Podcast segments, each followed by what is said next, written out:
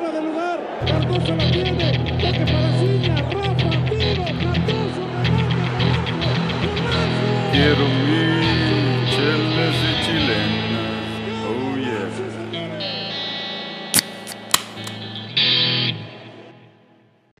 ¿Qué tal, raza? Bienvenidos a este miniclip de Chelas y Chilenas, donde hoy hablaremos del caso de Ronald Koeman, director técnico del Fútbol Club Barcelona, donde el día de hoy en la mañana dio una, pues llamémosle conferencia de prensa, que fue todo menos conferencia de prensa, porque solo leyó un comunicado en el cual pedía lo siguiente: pedía tiempo, pedía paciencia.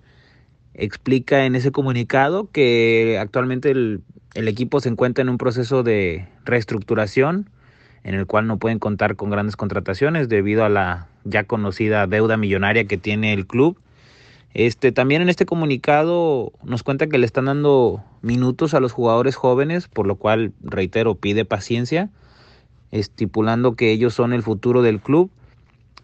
Lo que no me gusta es que se está escudando mucho, por ejemplo, dice que, que en su momento jugadores como Xavi o Iniesta también pasaron por ese proceso de adaptación.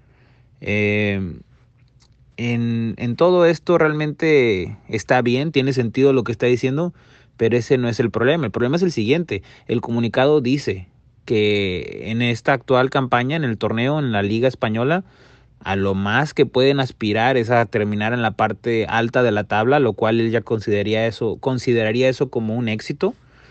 En la Champions League dice que no se pueden esperar milagros. Recordemos que en el debut del Barcelona en casa fue contra el Bayern de Múnich, donde perdieron 3 a 0. Eh, y al final de ese partido él dio unas declaraciones diciendo que de haber jugado de una manera más ofensiva, la goleada hubiera sido más abultada. En este partido pasó algo muy curioso ya que solamente eh, en los 90 minutos no tiraron ni siquiera una vez a portería, o sea, no tuvieron ninguna llegada eh, ante el equipo rival, lo cual resultó como un récord histórico en la historia del club jugando Champions League, es algo que no nunca había pasado.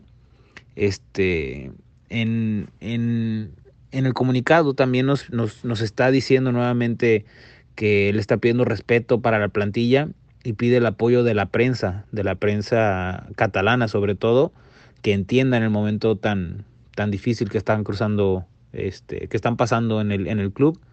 Reitera que se sienten contentos con el apoyo de los aficionados, lo cual, en mi opinión, este, creo que él debería sentirse apenado y avergonzado porque no están dando una buena imagen dentro del campo. Este, solo por tener la excusa de que no tienen toda la plantilla completa. Esto es algo que ha pasado en el Barcelona durante muchos años. Siempre hay lesionados. Eso es algo que pasa en todos los equipos del mundo. No, no puede ser una excusa.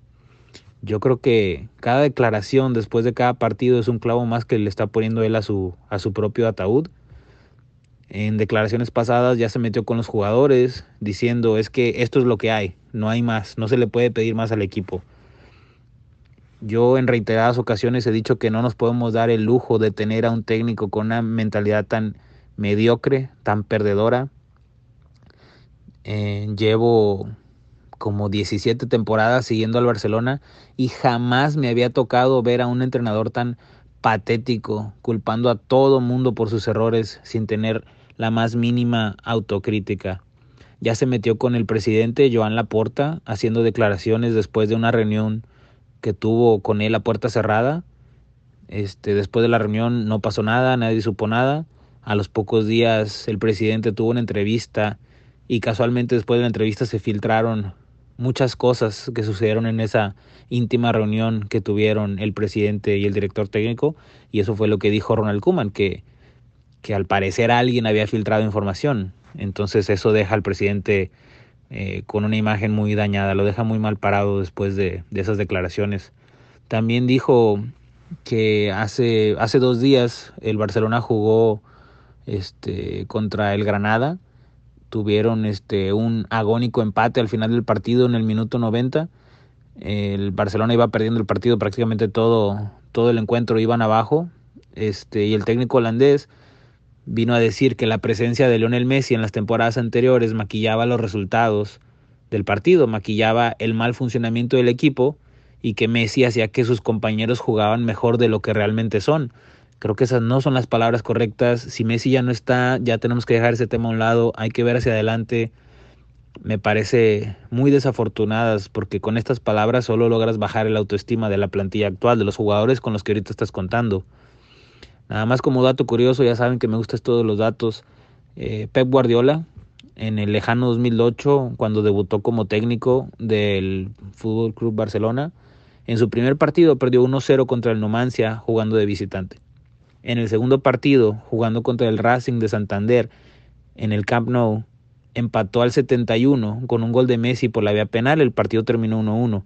Y jamás escuchamos a Guardiola hablar mal de sus jugadores o decir que Ronaldinho maquillaba el mal juego del equipo o quejarse de ninguna manera o hablar mal del presidente de ninguna manera. Pep Guardiola y Ronald Koeman jugaron juntos. Fueron dirigidos por Johan Cruyff. Son en la misma escuela. Tuvieron el mismo maestro pero no todos aprenden las lecciones de la misma manera. En estos últimos 17 años, por este club han pasado técnicos como Frank Rijkaard, que ganó una Champions, Guardiola, que en su primera temporada ganó el sextete y luego ganó otra Champions, Tito Vilanova, que en paz descanse, eh, dio muy buenos resultados. La primera temporada, la primera, la primera parte del torneo la terminó invicto el finalizar el torneo se tuvo que retirar por su enfermedad y a los pocos tiempos, al poco tiempo falleció por, por cáncer. Después tuvimos al Tata Martino, que es actual director técnico de la selección mexicana, que no tuvo un paso exitoso, pero, pero le, le costó adaptarse y le costó el trabajo. Solo estuvo una temporada. Después vino Luis Enrique, que es el actual técnico de, de la selección española. Ganó también este, el quintete ganó cinco títulos en su primera temporada, hizo un excelente trabajo. Pasó Ernesto Valverde, que también dejó un muy buen sabor de boca en su primera temporada. En todo el año, toda la temporada, solo perdió tres partidos, uno en Liga, uno en Copa y otro en Champions. Pasó Quique Setién, que para mí le faltó carácter para manejar este grupo. Y ahora llegó Ronald Kuman. De esos ocho, para mí Ronald Kuman es el que menos está capacitado para dirigir este club. Para mí, entre más pronto se vaya, mejor. Yo nunca me había quejado de un técnico del Barcelona en estos 17 años. Jamás había hecho campaña para una destitución. Pero solo me queda decir gracias, Kuman, por venir en plena crisis, cuando nadie quería venir. Pero la verdad es que no estás dando los resultados. Ahora, aquí el gran problema de todo esto es que para destituir a un técnico, destituir a un empleado, como en cualquier empresa, se le tiene que pagar una indemnización por el contrato que está firmado. Encima de esto, como Kuman dejó a la selección holandesa para venir a dirigir al, al, Barcelona, como parte de su contrato se estipuló que en caso de no renovarle para una tercera temporada, se le debe indemnizar 6 millones de euros extra. O sea que ya el total de lo que le queda de contrato más esta cláusula da como a 13 o 14 millones de euros lo que se le tiene que pagar. Me parece muy triste toda esta situación debido al mal manejo y la mala herencia que nos dejó la directiva encabezada por José María Bartomeu, el técnico, el presidente anterior de la, del club.